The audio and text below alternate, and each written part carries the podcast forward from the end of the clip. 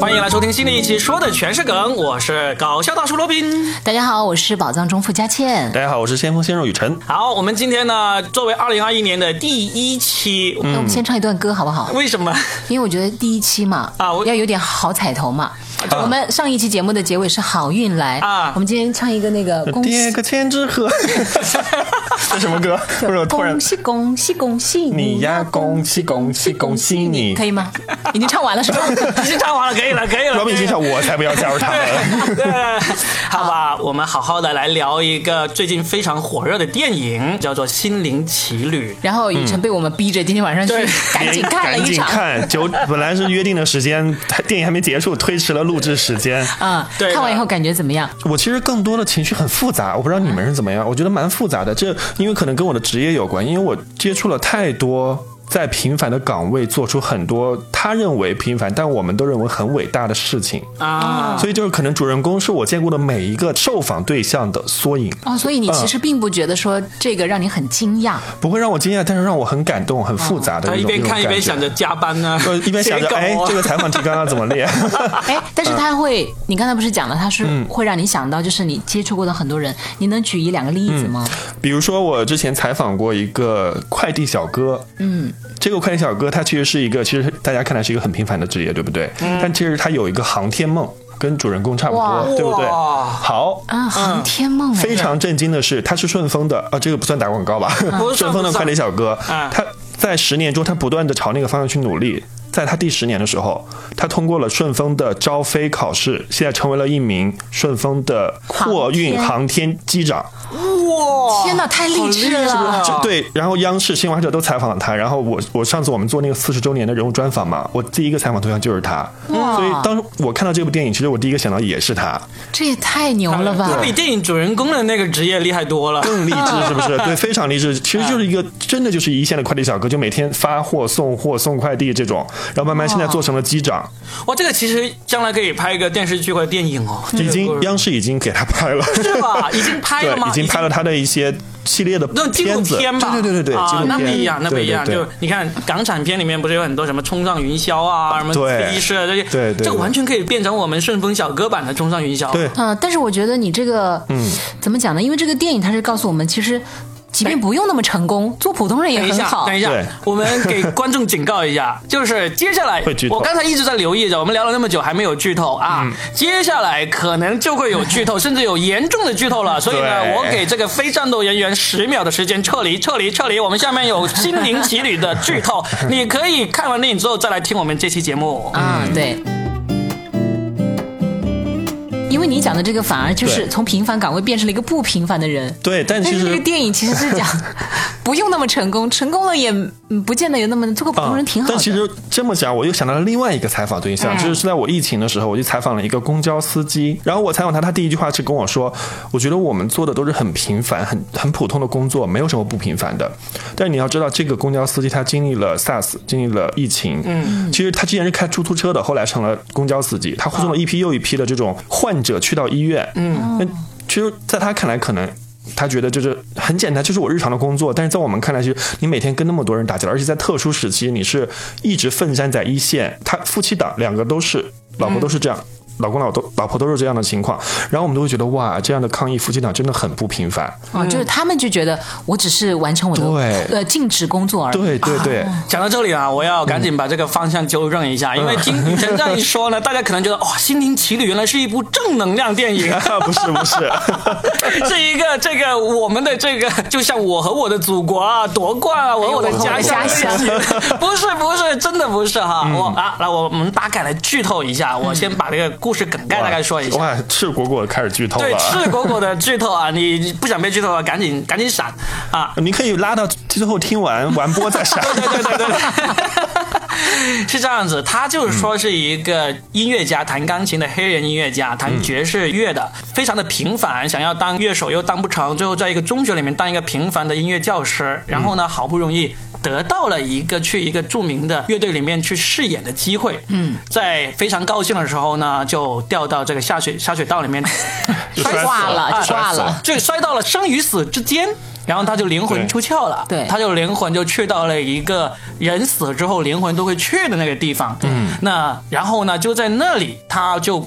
阴差阳错的变成了一个心灵学院的老师，嗯，因为那里呢是有很多还没出生的灵魂需要在那里进行训练，嗯，然后最重要一点就是所有的灵魂都必须要找到自己身上的火花，对。火花意思就是你你会被这个感动的一些东西，或者说你会一生都很追求、很热爱的东西，你只有得到了这个火花之后，你灵魂才能拿到投胎的这个对。通行证。跳到那个洞里面，对对，地球上，对，跳到地球上，所以呢，基本上就是讲这个黑人的灵魂怎么找到自己的真我，以及帮助一个完全不想投胎的灵魂获得他的火花的这么一个过程。二十二号嘛。对，二十二。但是，我就插一句不应该说的话，嗯，大家有没有留意过？为什么那个小人戴的帽子是绿色的？难道没有人关注这个细节吗？没有没有在意绿帽子这件事情。这西我方世不在意界里，是你们男人在意好不好？我一点都不在意。呃因为他整个灵魂都是绿色的嘛，啊，好，那就是这么一个故事。那么这个故事呢，就拍的很好，因为啊，基本上现在都被人拿来跟皮克斯和迪士尼的大家一起经常拿来评论的，一个就是这部《心灵奇旅》啦，还有一部就是之前的《寻梦环游记》，就是 Coco，嗯，还有那部。头脑特工队，嗯，这三部电影呢都被称之为神作哈，现在都是九分以上的这么一个评分。这个故事呢就写的非常的有意思，我甚至哈从我个人的喜好来说，它超越了那个《头脑特工队》在我心目中的位置，嗯，因为《头脑特工队》真的拍的很好，哎呀，我觉得怎么曲艺能够那么准确，能够那么有趣，用不同的颜色来比喻我们不同的情绪，嗯。然后最后你会发现，愤怒才是那个控制主场的人。嗯。我觉得他们的这种比喻真是太妙了。对。什么样的天才才能够想出这个？是《嗯头脑特工队》他很天才，但是呢，我感觉他还是有这种有一个现实基础。我们每个人都知道，例如我们知道忧郁是蓝色，对吧？它里面那个悠悠就是红，色是热情就红色是愤怒，啊，红色是愤怒啊。红色是愤怒，然后呢，那个欢乐是黄和蓝结合在一起，黄色的身子，蓝色的头发你。这么说的话，我跟你讲，就要拉出一个久未谋面的一个明星了，乐乐嘉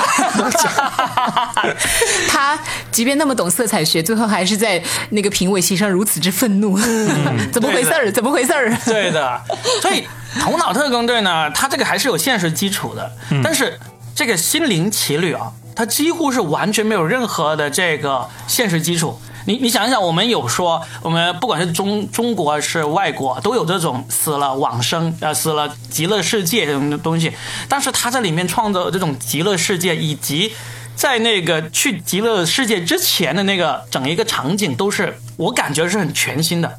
你看他最后要要飞向那个什么生之彼岸那条、那条桥，不就是我们中国神话里面的奈何桥嘛，对不对？是不是？然后最后他飞上去，向往这个生之彼岸，不就是我们用那个电蚊拍一拍那些蚊子，滋滋滋滋的？其实我挺想听一下，因为刚才你已经剧透的差不多了啊。对嗯你的感触其实还蛮深的。你刚才已经类比了好多，我其实很想听一下雨辰，因为你是那种学霸型的嘛。嗯嗯就因为这个，其实恰恰在告诉我们，不用做学霸，嗯，就做个平凡的学生很快乐嘛。我想听听你到底怎么看？我其实不算学霸型吧你，还不是啊？你开。他其实里面说的不是说不用做学霸，是说如果你能做学霸，你就去当然好做学霸。对。不做学霸也也挺好。很好，对，就是这么一个意思，对对不对？嗯，我其实我爸妈从小给我灌输的理念，其实是有点像电影里。前半段那个主人公呢所讲，我一定要做到最好，我一定要朝那个目标，我所追求的那个花火可能就是那个我想达到的目标。但是慢慢的，等我长大之后，我发现其实就是顺其自然是最好的，就是只要你快乐，就像。电影里所讲的那样，可能呃一片落叶，妈妈的一个针线盒，嗯，呃，就是这种东西，就是你可能一直在追求那个东西的途中，你会你会丧失掉很多本来就是好像别人看来非常羡慕，或者是别人看来非常非常让你觉得。珍惜的东西，你反而忽视了他们。嗯，所以其实我慢慢现在就我没有那么想要去追求一个什么多牛多牛的那种状态也。就是说，这部电影成功的改变了我们中国很多的精英少年们。但也可能就是天赋这个东西吧，就是嗯你可能就是不用太过的努力，也可以到那个那个阶段。嗯所以我觉得就是这部电影给我最大的感受，就是因为我本身就不是一个特别勤奋的小孩儿，天哪，他还这么说，是不是很凡尔赛体？没有就是想揍他？就其实我 就是你们看到的只是我可能就是让你们看到的我优势的地方，但是我有很多就是劣势的地方。啊，其实你在家里半个月都不洗澡，嗯那也不会然后你那些鞋子都是臭的。就其实我就讲一个例子，其实我小的时候是一个非常非常内向的人，我在公众场合我都不敢大声讲话。嗯，这个习惯到直到我是那时候我就一心只想读书嘛，嗯，直到我上大学才慢慢改变。就是可能我小的时候别人跟我严重的说两句话，我都会哭的那种，嗯，是这种性格。然后我也不会主动去跟陌生人打交道，也不会主动去就是各种 social 什么的那。你现在很厉害，你讲两句话就能把别人讲哭。哦，是吗？是是把有吗 是把谁讲哭了？是为了说这个梗。他说他以前别人说两句话他就哭吗？哎，你们真的反应这么慢吗？我觉得就每个人都有一个这样一个过程吧，所以我看这部电影最大的感受就是，还好我早就明白了这个道理。啊 我现在没有很早知早觉对啊早知早觉，就是就是哎，我好羡慕他，他居然这么年轻就懂了这些。我其实是很久以后才、才能够放下这些执念。所以你之前是想直逼董卿做央视一姐吗？我倒没有那么的奋进哦，但是因为，呃所以还是要讲回到自己的原生家庭。对，我的家庭其实一开始都还好，我就是那种比较叛逆的女孩子，演男孩子性格。然后后来的转折就是出现在我父亲生病的那个状态，然后后来加上我父亲很快就离世，在那个阶段里面就遭遇了人生很大的一个改变。嗯，就人情冷暖一下子，你会遭到整个大家族的抛弃，然后你会发现在金钱上，在疾病面前，人性其实真的是 挺啊，怎么讲？我就不用什么其他词了，你们自己脑补吧。嗯，然后。当时我就其实很容易往两条路两条路走，一条就是我很努力奋斗，另一条路就是我仇恨这个社会。我觉得人原来亲情是那么的脆弱。脆弱的，以及冷酷的。嗯，那还好，我朝的是一条奋进的路。哎，我发现我努力了之后，因为一开始那个家族之所以要放弃我跟我妈妈，就是因为他觉得我妈妈也只是一个普通的老师，嗯，然后我妈妈肯定很快就会嫁人，然后我呢也才那么年轻，然后我又没有什么很。几乎没有什么拿得出手的东西，长得也不漂亮，然后也没有读什么名牌大学，平常学习又不好，反正整天也在外面就是不知道在干嘛，所以他们其实觉得在我身上也看不到什么希望，就应该算是比较放弃我跟我妈妈两个人。嗯，所以后来我自己就呃比较奋进了。我的奋进确实是为了证明给他们看，就是你们不可以这样对我，我做错了什么呢？对不对？我我那么渴望一个大家族的温情，我爸爸混得不好是我爸爸的问题啊！你们怎么可以连带就殃及到我呢？然后瞧不起我，这个让我一方面很自卑，另一方面又开始努力的奋进。然后接下来我尝到了奋进的好处，我发现我开始有一点点成就的时候，他们真的对我刮目相看，嗯，进而开始改变对我的整个态度。我尝到了这个甜头，接下来我就发现我像一个陀螺一样，我停不下来了，嗯，我不允许我自己比现在更差，嗯，因为我发我很害怕我比现在差以后。我虽然有点看不上他们对我的那个好，但是我也觉得那个好还是让我挺有成就感的。还是愿意哎，对，是的，对，就是、我还挺享受，就是有一种。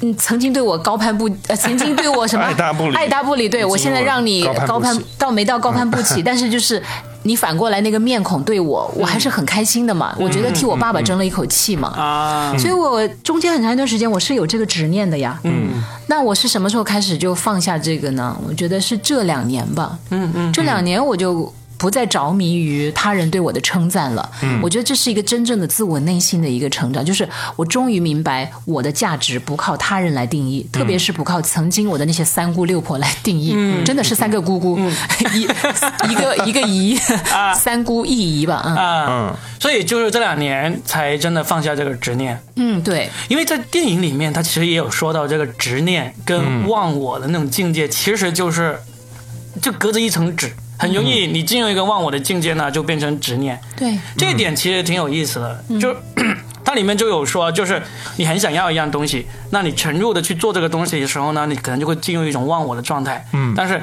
忘我的久了，你的要求的东西多了，可能这个就变成了执念，然后呢，你整个人就跟生活脱节了，迷失了。一定会啊，因为你不是在做那个真正想做的自己，你只不过是为了，也就是那句大俗话，你其实是活给别人看的。对但最后你会发现，其实我这一辈子不用活给别人看，嗯，我只要活好我自己就行了。嗯，所以现在我就觉得我比以前要放松很多了。嗯，就我不再做什么事情是为了证明给 Robin 或者说雨辰看，你们看我是不是很厉害？不不不，你们认为我厉不厉害，都改变不了我认为自己很厉害。这个就很好，这个就很真的。对这个其实我也是做脱口秀之后才有这个想法。啊，我以前刚开始做脱口秀的时候，其实也是很有执念的，因为我一开始就不太能够逗人开心、逗人笑的那种。啊，真的，一开始是 你把人都弄哭了。不是，其他人都做的比我好，就是他们在台上的效果都比我好。然后呢，他们那时候经常评价我，就有一个特质，一直到现在我在做播客的时候，也经常会被你们说的，就是罗宾的脱口秀啊，中气很足，就没了，没。不是说你人气很旺，而是说你中气很足。就就知道这个中气很足这个事情伴随了我可能至少有两三年的时间的一个评价。嗯，还有一个评价，他们就说我是事务性人才。啊，就你一个做脱口秀艺术追求的人，你在事物上面做的特别好，但是呢，你在哦艺术追求以及这个表演力上面不怎么好，他们哦，意思就是你在台上不怎么，行。但是你做后勤工作很好。对对对，啊当时就连那个国际友人大山，就那个加拿大，他有一次也跟我开玩笑说：“他说 Robin 啊，你不要因为这个表演而耽误了事务性工作啊。其实你看，这样去看上去像夸，实际上最后都会让你听起来觉得挺不是滋味”儿。对我那时候就很有执念，说我有一天一定要在舞台上把你们给逗笑啊，一定要让大家都觉得 Robin 特别好笑，特别好笑这种。所以那时候你发了很多红包给那些粉丝，对不对？就 笑笑够一分钟多少钱，然后每次鼓掌多少钱？你说到这个发红包，其实我在脱口秀圈里面有一个大家都知道的一个行为，红其实包哥，对，其实这个也是 为什么我们俩从来没有收到过对，？为什么我们俩是这样子，从来没有收到对啊过？是这样子为什？么？为什为什么么？我们放不下这个执念了们要你，们要放下这个执念。不能放下。他们都知道，我要是喝多了酒，就很喜欢在我们那个脱口秀演员群里面发红包。哦，因为我们俩没请他喝酒。对，然后呢，这几年呢，我已经不做这个事情了。我们认识的太晚。哎，你们俩不是认识挺认识挺早的吗？我也跟他，然而他没有他没有什么特殊的关系，大家相信我。然而他没有进入我们的脱口秀演员群呐、啊所以这两年我真的是因为喝酒喝醉的也少了。不，我觉得 Robin 为什么这两年喝酒喝的少，可能是因为以前他喝酒喝多了，闹了些事儿。至于什么事儿，大家自己去猜吧。所以现在我其实已经放下这个执念了，我再也不用担心发红包的有人说执念吗我不够好笑了。然后呢，这个发红包的执念也已经没有了。哎，那我突然想起来一件啊，就是是也是关于我的家庭的，嗯，就是我其实呃从小我我我爸就是那种。农村的孩子考考进大学那种，就是我们家家庭条件还可以，就在我爸的亲戚里，他们从小给我就是跟我爸妈说的就是，你们家家庭条件好，嗯你孩子这种纨绔子弟，就以后不会有太大的哦，就没出息啊。没什么出息，因为保护的太好了，家里条件太好了，就相比来说啊，也没有太好，其实。就发红包发红包所以那个时候，所以那个时候我就会有觉得，哦，嗯，就是我我一直觉得我爸妈，呃，他们混的怎么样，其实他们。养我到十八岁就 OK 了。那至至于我自己以后怎么样，是我自己的选择。但那那个时候我就要证明给他们看，我就是很牛。我不光家庭条件好，我学习也好，成绩也好。那个时候是我的执念。嗯哦，就是那种富家子弟一定要自己出去，一定要住地下室，也也没有住地下室吧？一定要在街边吃炒面，吃烤红薯？街边摊很好吃啊，所以就是那个时候，那可能算是我小从小的一个执念，就是我会极力证明给他们看，我就是很牛，就是比你们家的孩子要牛，所以我就渐渐成为了别人家的孩子。但当我呃慢慢就是因为我是我们家第一个读硕士的嘛。慢慢等我长大之后，我每当他们再过年回去之后，他们就会跟我说：“哎，你去教育一下你弟弟妹妹。”然后当着大家的面都会跟他们说：“你看，跟你的雨辰哥学习一下什么的。”我立马就会说：“我说不要让他们向我学习，每个孩子都有自己的发展，不是每个人都适合读研，不是每个人都适合好好学习的。其实这样也容易捧杀，嗯，对，就是老把他容易捧杀老把他捧出来，其他的弟弟妹妹其实是不愿意跟他玩的。当然啦，所以就是其实这是一个转变，但是后来我逐渐证明我自己之后，放下那个执念之后，我就要告诉他们，不是每个人都一定要成为榜样的，你只要做好你自己就行了。对啊，以前好像有一篇文章吧，就是说得第一名的永远只有一个，对，坐在那个下面鼓掌的那个很好啊，嗯，就这是一篇教育的文章嘛，就是我们家孩子。呃，好像是一个妈妈写的，就是、我不一定要他成为那个在台上领奖的那个，嗯。我觉得他自己好像在下面鼓掌，他也很开心，对。那他就坐在下面鼓掌的那个就好了呀，能为他人的成功而衷心的祝愿，难道不好吗？嗯，对。对。呃，对，但以前就会有这个执念，就是啊，你这些只不过是这些失败者的自我安慰啊。哦。以前一旦听到这种说法的话，多多少少心里面还是有这种个还是看不上这个说法。对，有点看不上这个说法。但是实际上这两年开始，我自己放下了执念之后，我觉得挺好的。哎，你没有发现，其实于晨讲的也好，Robin 讲的也好，我讲的也好，其实还是要经历那个阶段。对你只有到过那个山顶，才能够讲说，其实山顶没那么好，山脚也不错。可是如果你此生没有到过那个山顶，你永远就会向往那个山顶。是的其实你永远也无法理解说，哦，其实待在山脚下挺舒服的。嗯，但是也有一个，就是这个山顶呢，也不是每个人都能够达得到的。嗯但是呢，你可以适当调整一下自己，不一定就要爬那座山。嗯，这个电影里面有一个场景，就让我印象很深刻的，就是他终于终于那个如愿以偿的对去他出来以后，他说。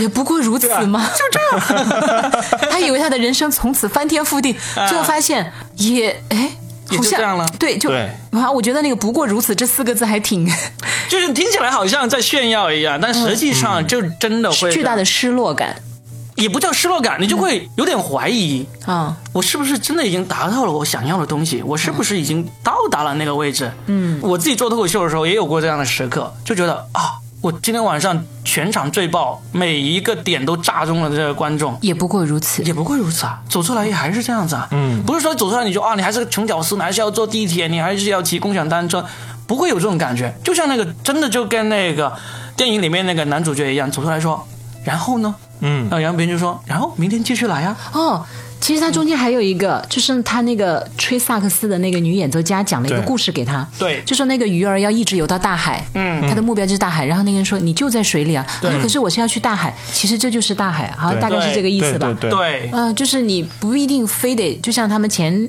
前两年那个说，生活除了眼前的苟且，还有诗和远方。嗯，然后很多人就开始觉得眼前不重要，苟且让人真是太苟且了，就觉得只有到达了远方才会有诗意，这都是一个伪命题，而且实际上很容易把人带偏。就如果一直到现在还喜欢这句话的，或者说以这句话为激励的人来说呢，嗯，还没活明白，最主要很大一个原因就是因为他没有到过远方。没有到过真正的远方。对，嗯，就你真的去过远方之后，你就会发现，啊，远方我是可以去的，但是我的大部分时间还是要生活在目前眼前，对吧？我回家之后啊，我这个寒冷的深圳冬天，我有取暖器，我有加湿器，我会觉得啊，好舒服，我不想去远方，我不想去冰天雪地。嗯，所以其实有句话，嗯、好像有一年特别流行，但是后来又被人拿出来说，我不知道你们俩怎么看这个啊？嗯，就叫房子是租来的，但是生活不是。嗯，其实我一直很喜欢这句话。嗯，你们俩呢？我觉得心态的问题吧。心态啊，呃，我当时租房的时候，我确实，我当时租房就是也是三年前来到深圳嘛，我那个时候确实就很开心，终于有了自己的一个小空间，我买了各种的装饰啊什么的，就是有一种所谓的生活的仪式感。对，但是当我在那个出租房里待久了，或者是比如说突然有房东跟我说他要卖房要搬家，我又会觉得好像是那个仪式感。又会被那个这个城市的归属感所打破，破嗯对，所以我觉得还是看个人的心态。不知道 Robin 是有呃怎么想？我以前租房子也是啊，就是你租到一个适合的房子，你住在里面，其实你真的很想把它好好打扮，变成你自己的小窝。然后呢，在疲惫的时候、下班的时候，什么时候都可以回去那种。嗯。然后呢，一旦遇到这种需要搬的情况，你就觉得哇，我一定要买房子，我再也不想搬了。那等到最终过了好几年，你终于买到了房子的话，嗯，那其实也会有别的那种新的烦恼，或者说这种心情低落的时候，就嗯，就你已经过了这个租房子给你带来的烦恼，但是呢，你有别的烦恼，房贷的烦恼。生活就是一个又一个不同的烦恼给你，就看你怎么去把这些烦恼给化解。化解。嗯那我就觉得，我们永远不要期待着有一天突然什么烦恼都没有了。对，如果那一天真的来的话，那你就挂了，就到生之彼岸去了。对我其实这些年有一个很大的转变，我不是讲我有很多的衣服吗？嗯，呃，我以前喜欢买一些很隆重的、很漂亮的衣服，我总是喜欢把它留着。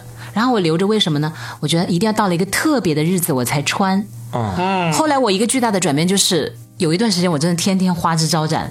嗯，然后我身边的人都觉得很惊讶，就以前那么土、那么俗，怎么突然开始就浓妆艳抹，然后天天整的要出席什么活动一样？嗯，我说不是啊，可能也是因为那段时间我经历了一些一些事情吧，就具体不展开讲了。但是我确实转变的现在就是，到底哪一天才是特殊的日子呢？我觉得每一天都很特殊。对所以我当时的一个很大的转变就是，我每天都打把自己打扮的漂漂亮，我自己很开心。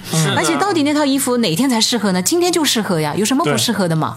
这个就是我们中国从古到今的这种生活以及消费习惯积累下来的一个想法。嗯，我现在刻意的让我女儿不要有这样的想法。我举一个很简单的小例子啊，我相信几乎所有的小孩子天然自发都有这么一个行为的，就是如果他们在吃东西的时候吃到一个特别喜欢吃、觉得特别好吃的东西呢，他会把那个好吃的东西放到最后。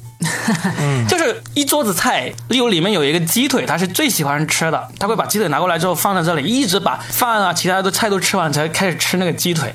没有人教过我女儿这样子，但是她就天然有这样的做法，所以我就不停的跟她说：“我说你不要把最好吃的东西放在最后吃，哦，应该要一先吃。先吃最好。对，先吃，因为什么呢？我就告诉他，我是说从科学的角度告诉你说，因为人的那个味蕾啊是受你的这个食欲支配的。当你很饱的时候，你看什么东西都不太好吃；当你很饿的时候，什么东西都很好吃。所以呢，你这个最好吃的东西你放在了最后，但那时候你已经不饿了，你就你就削弱了这个美味的这个程度了，你知道吗？所以。这个东西是你喜欢的，你就要在你最适合享用它的时候把它给吃完。哦，这个其实就是能够打破我们一直以来的一种消费观念的。我们总是把好看的衣服放到重大的日子才穿，嗯，好吃的东西放到最后才吃。其实真的不要，好看的衣服买回来就要穿，对，好吃的东西第一口就要吃。物尽其用嘛。啊，我其实之前也是一直有这种想法，所以导致了一个什么情况呢？就是我会觉得有一些特别。昂贵的东西吧，你在年轻的时候你不用，等到你年龄大了用就不好看了，你知道吗？所以，但是这样的话就会导致一个情况，就是我现在是一个年轻人，我的收入跟我的那个物质欲望是不匹配的，所以我可能就会花一个月的工资去买一个什么。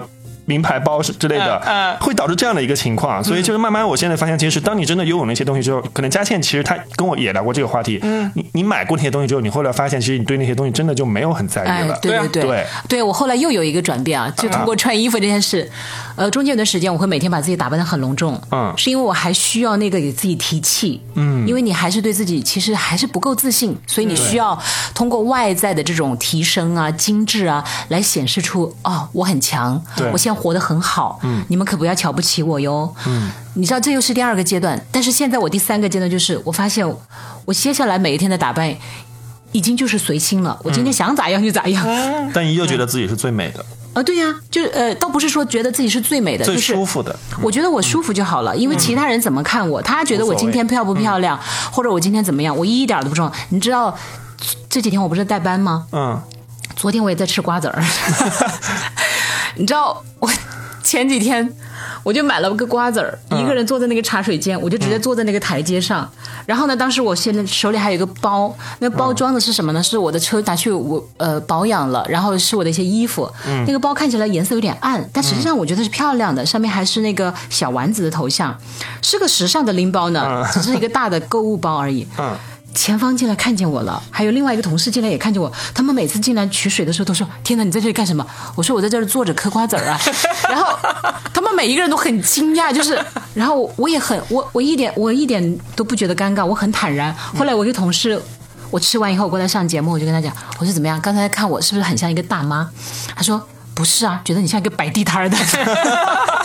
可是我现在都已经不介意别人怎么看我了，我觉得我自己舒服就好了嘛。对啊这有什么呢？是啊再说了，我自己是什么样，我很快就是名媛了。我站起来就是名媛，坐下来就是大妈摆地摊儿。瓜子儿一收就是名媛是吗？对对对。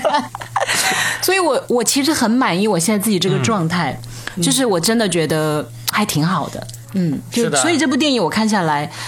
没有给我巨大的冲击，嗯，对呀你你跟我的感受应该差不多。对，嗯，我的冲击就不在于说他说明白了我一些之前不明白的道理，就是我都明白。但是呢，我的冲击就在于他用一个这么简单的人物角色把这个故事给讲的那么好。哦，你是觉得他的构思很强，编剧好，对他的编剧，他的构思，就相当于我我为什么会觉得，呃，它比我原来最喜欢的动画片之一的那个《头脑特工队》还要好呢？嗯，他相当于凭空构建了一个呃价值观，构建了一个宇宙体系那样子，就是。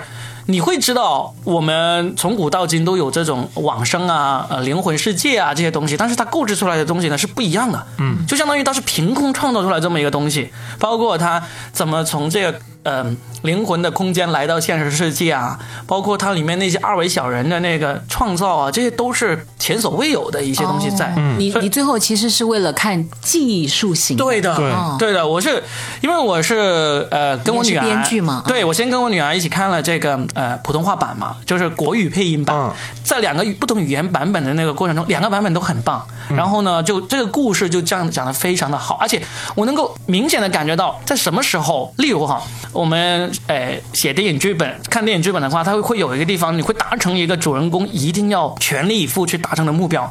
他这个目标是什么时候达成了呢？我都很能很能够明显的看得到，就是在这一秒，编剧以及导演就是希望他在这一秒把这个目标达成。就是什么时候，他跟这个二十二号这个这个这个不想投胎的灵魂说说了一个，就是说我帮你拿到你的火花，你拿到了这张通行证之后，你就给我，嗯，那我就可以投胎到地球去，你就不用被我烦着要劝说你投胎了，嗯，然后这个二十二号说，哎。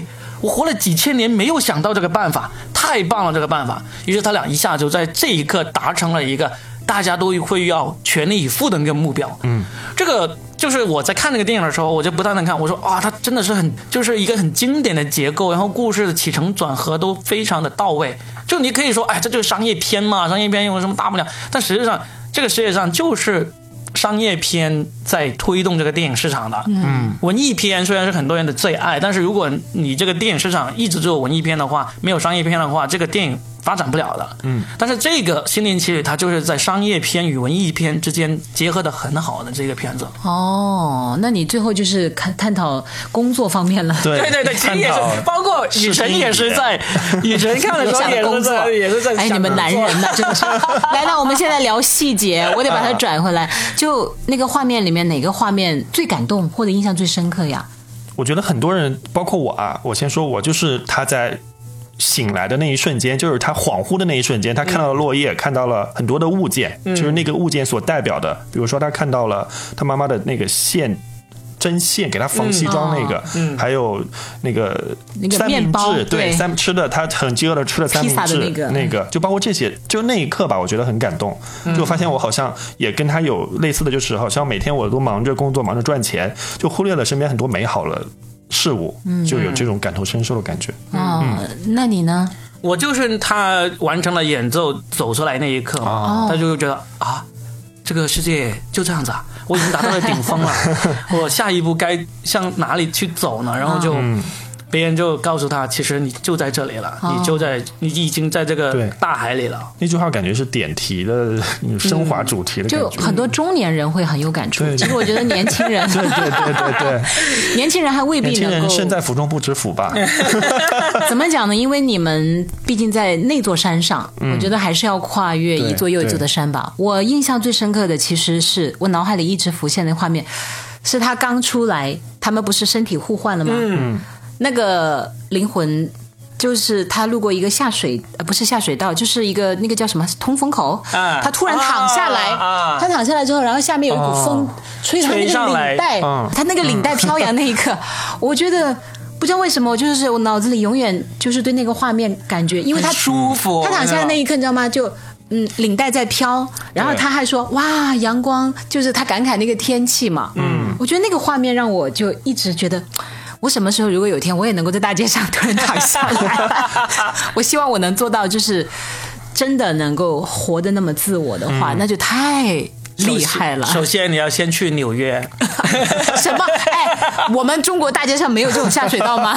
它这个不一样，它这个其实下面刚好是地铁在开过，是那个地铁开过带起来那个风。这种结构呢是那种老地铁才有的，在中国已经没有了。我们的地铁很先进的。那行，我不用一定要，我说哪哪个夏天谁家有个那个什么风风扇来对，帮你我就吹一下穿着一定要穿上那个玛丽莲梦露的那个白裙子。哎呀，画面不敢直视啊，我的腿那么粗。哎，我我忽然还想到一个细节啊，嗯，有没有发现这部电影基本上是没有讲到爱情，他只是提了那么一句。对，对是太棒了！不要聊爱情，对，那个那个二十二问他那个女人脑子里的名字，对。对对对对是谁？对。没有回答。他就这么一句，然后呢，他在你刚才所说的，他在回忆的时候呢，有出现一个他跟那个女孩在海边，嗯。海水冲上来冲到他们脚上的那么、大概就三秒的这么一个镜头吧，嗯，那个女孩子连正脸都没有，好惨，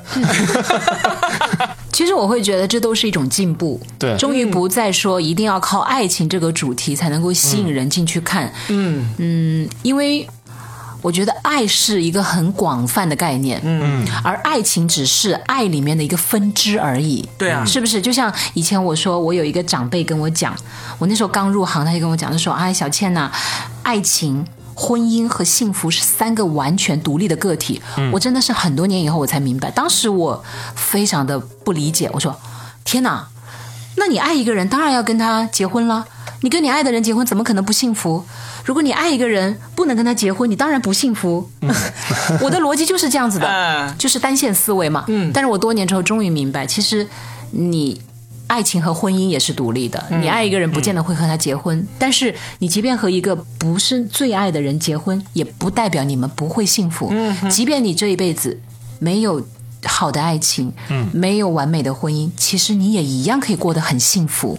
就是我们的人生不是单线，对对。对，就真的就是当你感觉到，因为幸福很多时候就是一种感觉嘛，对对。对吧？你感觉到幸福，那这时候如果你可能就是什么都没有，但是你感觉到幸福就够了呀。我一直到几年前我还遇到过这么一个，就算我已经开始做脱口秀，我已经在脱口秀界放下了执念的时候，我也还有这种想法。有时候我们看到一些奋斗了很多年的那个脱口秀演员，他都没有成功，甚至都没有完整的能够逗笑简短的十分钟的一个表演。你们会不会觉得他廉颇老矣，尚能饭否？我们就会觉得他这个人会很悲惨啊什么，但是后来一次偶然的机会跟他聊天，我发现人家很快乐，嗯嗯，这个就真的不是你能够理解的快乐，但是人家就觉得快乐，那么这就是他的幸福了。那你现在能理解他了吗？我也不能理解他啊，我不能理解，如果我处在他那个境地会怎么做，但是我能理解他的是他感到幸福的这种状态。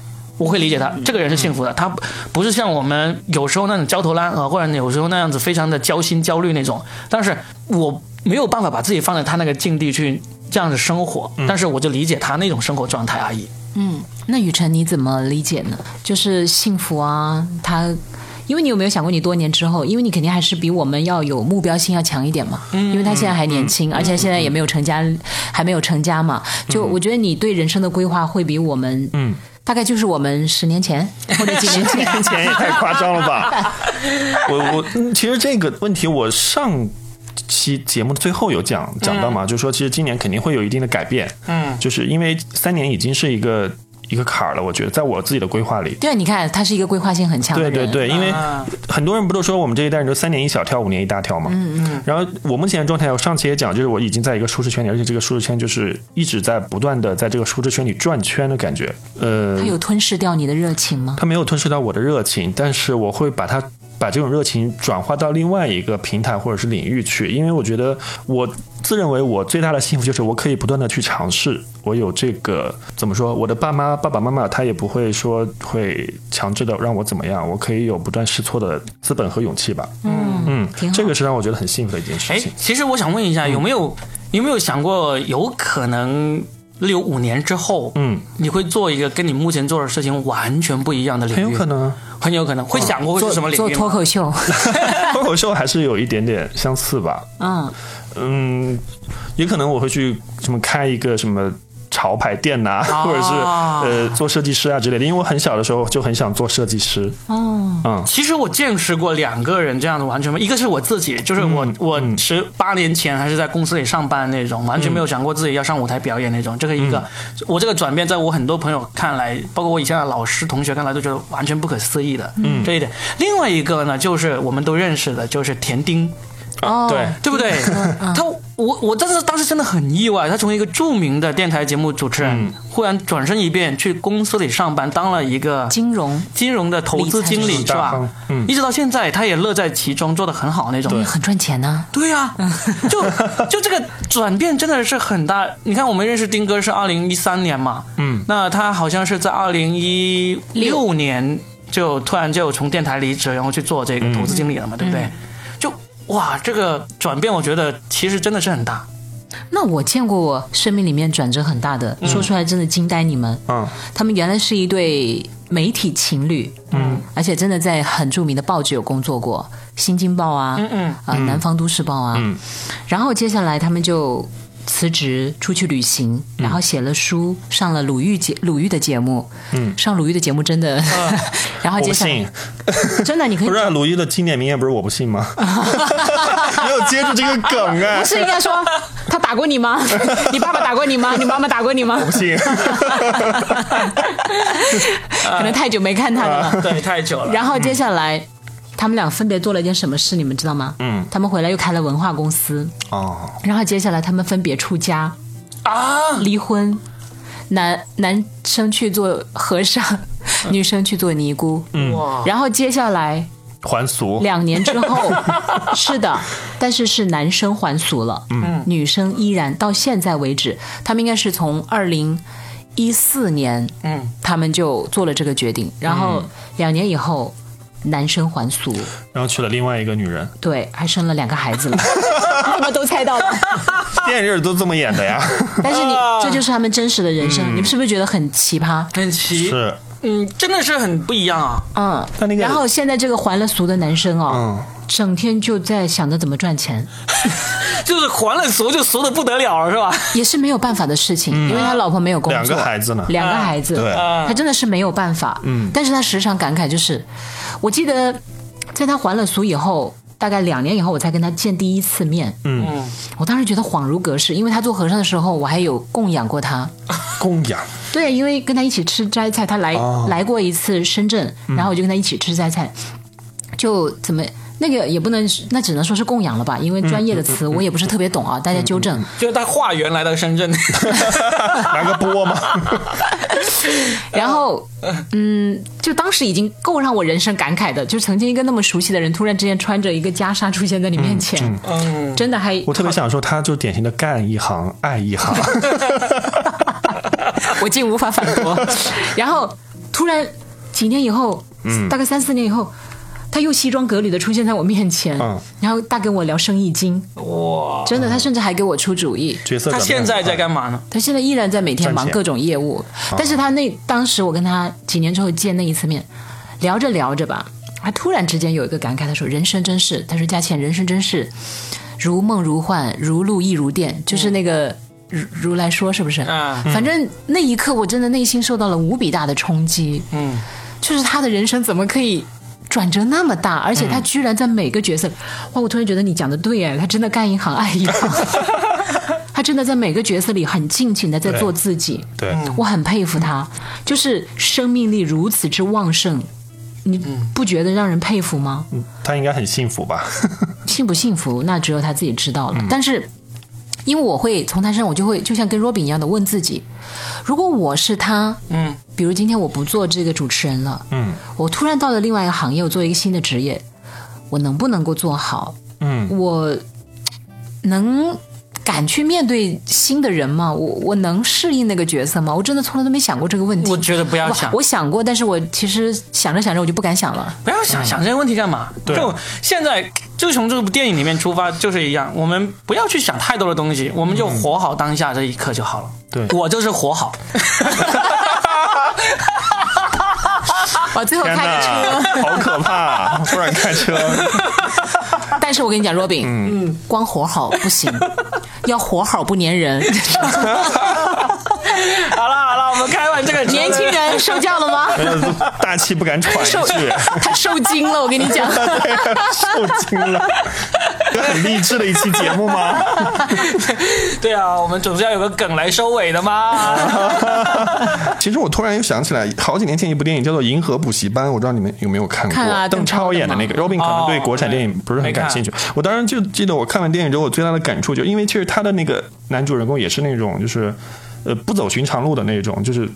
很多人都以为他就是没有出息，后来慢慢就成长成为一个很牛的人嘛。然后我就发了他朋友圈，我说就是修好自己的路，都是每个人最起码要做的事情。就其实我觉得跟这个电影很很契合，就是你你找准你自己的定位和人生，朝着那个你自己的方向，你自己的那座山爬完就行了，你不要管别人的山有多高多远。对呀、对也就像那个李宗盛讲的哈，他不是前前几年那个话也是特别让人那个嘛，他说。人生没有每一步是白走的，对，哎，其实也是，啊，说到这个的话，就好像进入这个鸡汤的环节啊。那我们就来介绍一下一个鸡汤。哦。啊，才想起来。才想起来，怎么回事？是这样子，我们呢点开我们这个播放页面呢，能够看到有一个小购物车，点进去看到一个商品叫做。汤小罐，嗯，这个呢是一个现在一个新的一个产品，因为我们平时都没有时间熬鸡汤嘛，它就是一罐就像那个易拉罐那样子的罐头，里面呢其实就是一罐完整的鸡汤，然后里面真的是有一整块的鸡肉，好多块，你倒出来加热三分钟就变成可以喝的鸡汤了。哇哦，而且你现在买的话，它还会配一团米粉，配个粉，一团米粉，它那个米粉的名字就叫做一团米粉。然后很简单，你就把它加热了，然后把米粉放进去，就变成了一个，就像你们去外面吃云南汽锅鸡啊那种感觉很像，就过桥米线那种那种味道很像。我自己叫什么来着？叫做汤小罐。汤小罐罐，，雨辰你记住了吗？记住了，汤小罐，立马下单。因为现在是这样子，我们作为这个喜马拉雅的一个头部主播之一嘛，它会有一个喜马拉雅的联名款，就是在我们这里买四十多块钱，但是在淘宝上面要卖到差不多七十块钱。哦，所以呢，通过我们这里下单，前一千份是能够便宜一点的。哦然后呢，后面好像还会陆续的有一些通过我们这个主播渠道进入进去，通过喜马拉雅这个小店进入进去的一个一个优惠吧，哦大家可以先尝一尝，嗯嗯，试一下。四十多块钱，两杯奶茶而已。对对呀、奶茶会让你发胖，但是鸡汤会让你长肉。鸡汤会让你更更心灵更健康。对我，其实觉得最后我们可不可以用这一段呢、我觉得讲的挺好的。好啊我们每人读一段啊。哦，这就是《心灵奇旅》里面就有人总结了这么一我个我觉得总结的很好啊。啊，亲爱的们，其实活着比追梦重要，热情比目标重要，体验比意义重要，快乐比不凡重要，你比世界更重要。这是。我也准备了一段。好，来来来来来，这个是我当时发在朋友圈的，其实我觉得就是也是送给大家吧，就是你看，我们逼你去看电影是好的吧？对，是的，是的，就是在任何情况下，我们都可能成为某种少数，所以我们更要用同理心去对待我们身边的所有人。那些曾经认为自己没有任何机会与选择的你，请你永远记得选择你自己，修好自己的桥，就是世界上最大的事。平庸不是人生的原罪，不快乐才是。嗯很好很好，所以要追求快乐。真的，真的嗯是的平庸不是人生的原罪，不快乐才是。对这真的是很对。很多时候不快乐，他就会做出很多不好的事情，但实际上你放下执念的话，就总会快乐起来的。我觉得。对，在最后又推荐一首歌，孙燕姿的《开始懂了》。它中间就有一句歌词叫做“开始懂了，快乐是选择”。嗯，你可以选择不快乐的一天，也可以选择快乐的一生。嗯，哎，好了，今天我们就喂头，不是 喂头。投喂，投喂，大家记得下单。对，汤小罐。对的。好了我们好，会不会有人在朋朋友圈那个评论留言？哎，怎么开始打广告了？你听到这里才听到广告，不是很有良心吗？你应该也饿了吧？好了，拜拜。拜。拜。